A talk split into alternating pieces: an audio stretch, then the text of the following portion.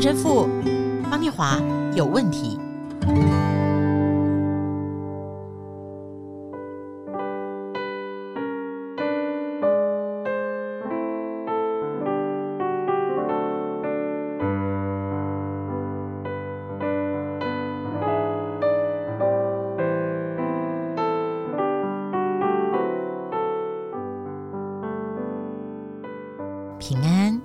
刚刚我们选的圣诞歌曲是《小白冷城》，也有人翻译为伯利恒这个地名。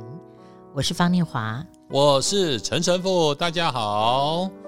在圣诞的季节里面，陈神父方念华有问题，我们就是来听一听为什么圣诞值得快乐。在圣诞节啊，神父，这个圣诞节一定有圣诞树。那圣诞树的最顶端都会有一个大星星，是我从很小就知道它是伯利恒之星。是这个星星呢，也跟圣诞的视觉印象都一直连在一起。是那其实我们看到的圣诞，它每一个典故哦，其实必定来自圣经。神父，我想先问一个我好奇的事：是布置圣诞树的典故究竟是什么？好，我们先讲伯利恒哦，我们一般称白冷，白冷。城的意思就是白冷，就是面包，伯利恒就是面包，所以他就讲面包之城，就是一个食物之城。所以，呃，这耶稣诞生在伯利恒，白冷也蛮有意义的，因为主耶稣基督自己后来也成为我们的永生的食粮，嗯、所以是非常有意思。原来，原来，所以白冷伯利恒就是面包之城，所以。这圣诞树啊，就在每一个人可能都自己看过不同的圣诞树，尤其到一些大型百货公司，现在越来越 fancy 啊。然后还有饭店，有一些饭店的主题，这一段时间就是好漂亮的圣诞树，所以大家都去照相。然后圣诞树啊，还要有 圣诞老公公在前面。那圣诞树，它在圣经里面，它有一个。圣经的意义的话，就是天主创造亚当、厄娃在伊甸园当中有两棵树，一棵树是生命树，一棵树是知善恶树。哦，是吗？所以圣诞树代表着生命树啊，所以这样子在生命树上有着天主的所有的恩典，所有的一切。所以我们要把圣诞树以前的时候放很多的不同的呃美好的食物，甚至很多国外大家知道圣诞树还放苹果 啊，放苹果啊，啊对对对，对对啊这些台湾比较没有看到。啊，对，对。你看到了圣诞节要特别还要吃那巧克力苹果，苹果放到巧克力的那个浓浓的汁里面啊，拿起来哇那种啊糖的巧那个苹果，所以圣诞树你看跟苹果好像都有这，这样懂了。啊，嗯、所以、嗯、原来如此，它有一个这样子的一个。延伸，然后让我们去反省。然后，圣诞树也代表着生命树，代表着充满着希望，代表着光辉啊！所以，这就是让我们能够去看到哦，圣诞树点缀圣诞树，所以你们要放啊，以前最早期的时候点蜡烛，在圣诞树上点。现在是放各种的灯啊，就代表着那种希望、光明、光亮啊，这样子。对，在古典的圣诞卡上会看到，就圣诞树上上面很多很多 那个蜡蜡烛。对其实我的看板人物啊，已经十二年，这四五年啊，每到十二月播出的时候，观众你可以看到我的布景都会有一棵大大的圣诞树。哦，是啊，是是。对，甚至这两年我们看板的同仁都趁这一天录完影大合照，是那个气氛哦，跟这一年你所有的合照都不一样。对。那圣诞树下。下面一定会放礼物盒，就圣诞跟礼物，对于圣诞的期待和生命礼物的期待都分不开。是，所以，我们跟神父呢，先一起为大家分享一段圣经里面马太福音第二章一到十一节。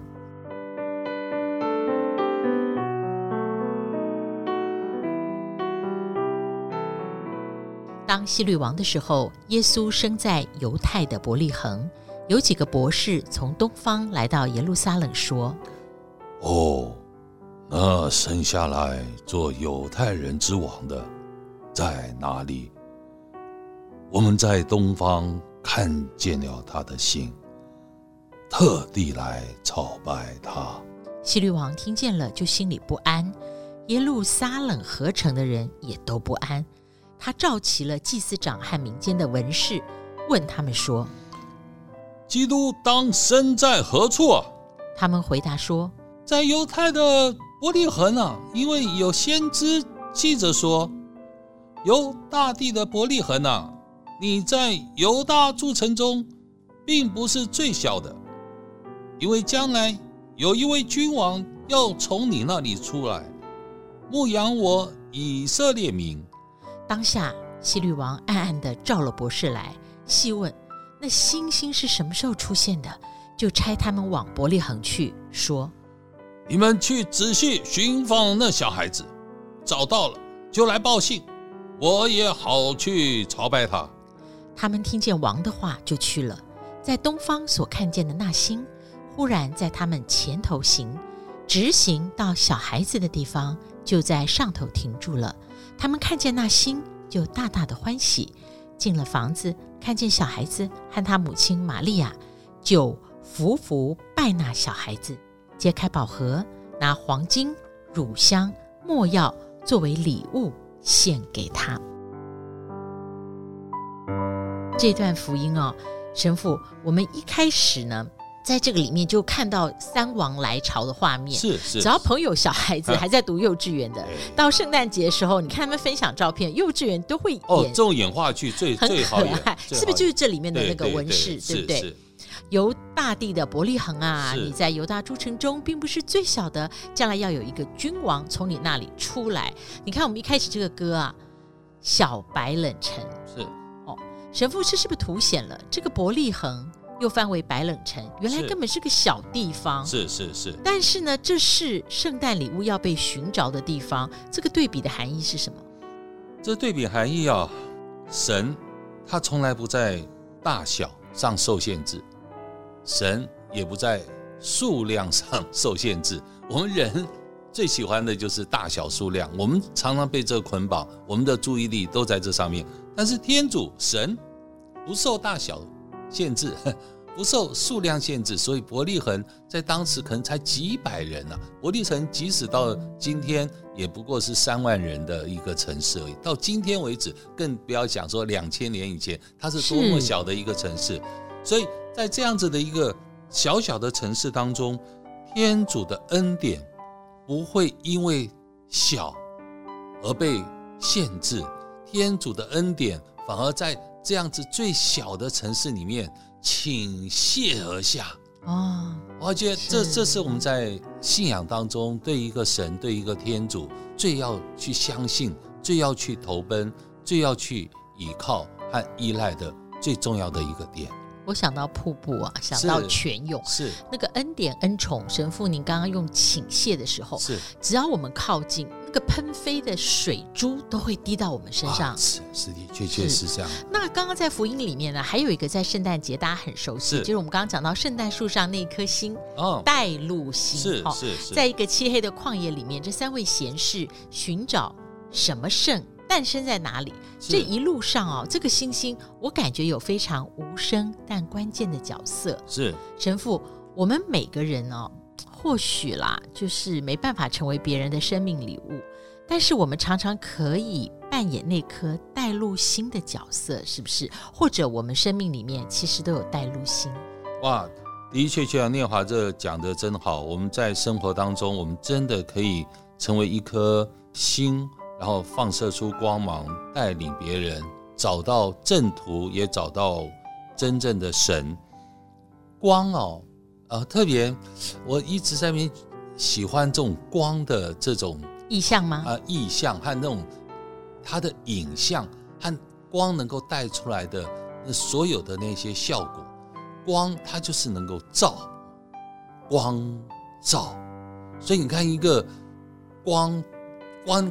就是一个人在黑暗当中，一个光直接打下来，所以我最喜欢的舞台效果、舞台戏剧效果 Spotlight 啊，就是光一个 spotlight 直接打在这一个巨星身上，什么都不用，要马上就聚焦那那完全就感受到，而且那光的那个强度啊，光速的强度，所以光它的效果是照，然后呢，光效果也可以领带领我们。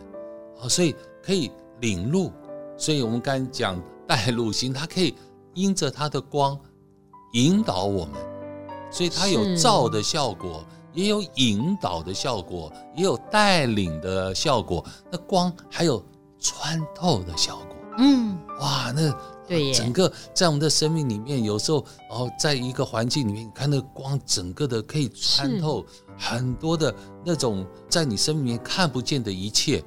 那光呢，还有正射和反射，所以可以打在你身上，但是同时它也可以让打在这身上的反射出去。那我觉得像念华刚刚讲的。当我们每一个人都可以成为带入心的时刻，我们意识这个一心的光打在我们身上，让我们能够反射出去，所以才会光线光线嘛，啊、对对对，所以我就把它反射出去，嗯、哦，然后也可以照亮别的人。光带来的是安全，带来的是明亮。我觉得一颗星，在这圣诞节那一个圣诞树上的那一颗星。我觉得就有这些所有的这些效果。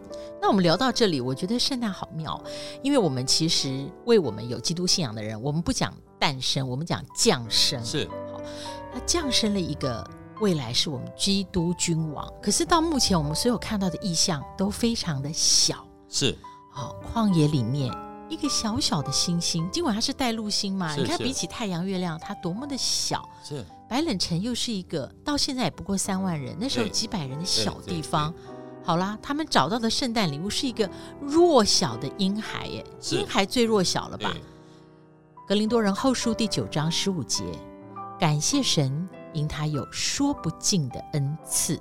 我查了一下，说不尽希腊文的意思是用言语无法形容的。对。然后注解说，在这里讲说不尽的恩赐。希腊文的意思是说不尽的礼物。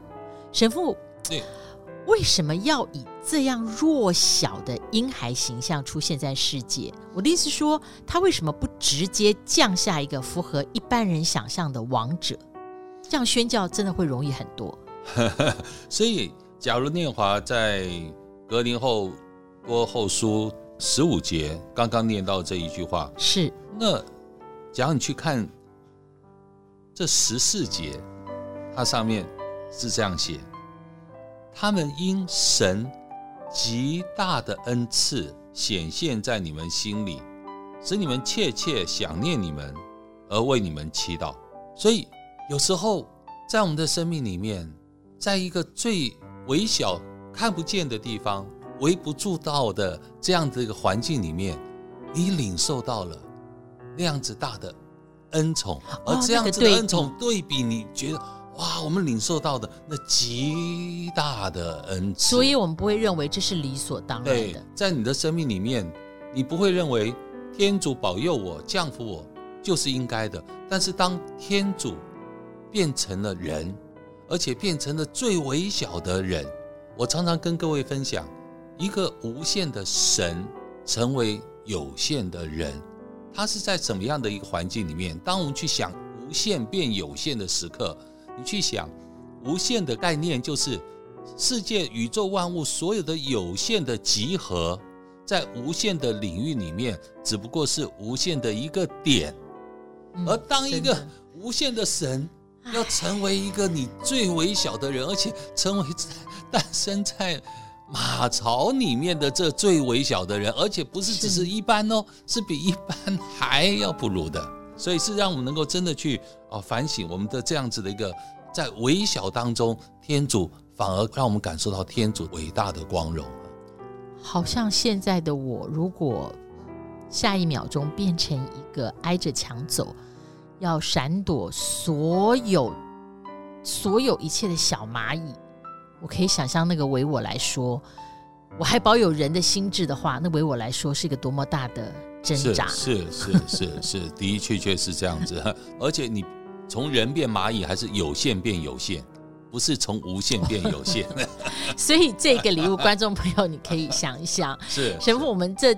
三集啊，圣诞专辑每次都意犹未尽。是，或许这是神给我们感谢最好的一种余韵。是，还没有听过瘾吗？我们下一次再见，是不是神父？是是是，下次见喽！圣诞快乐！圣诞快乐！天主保佑！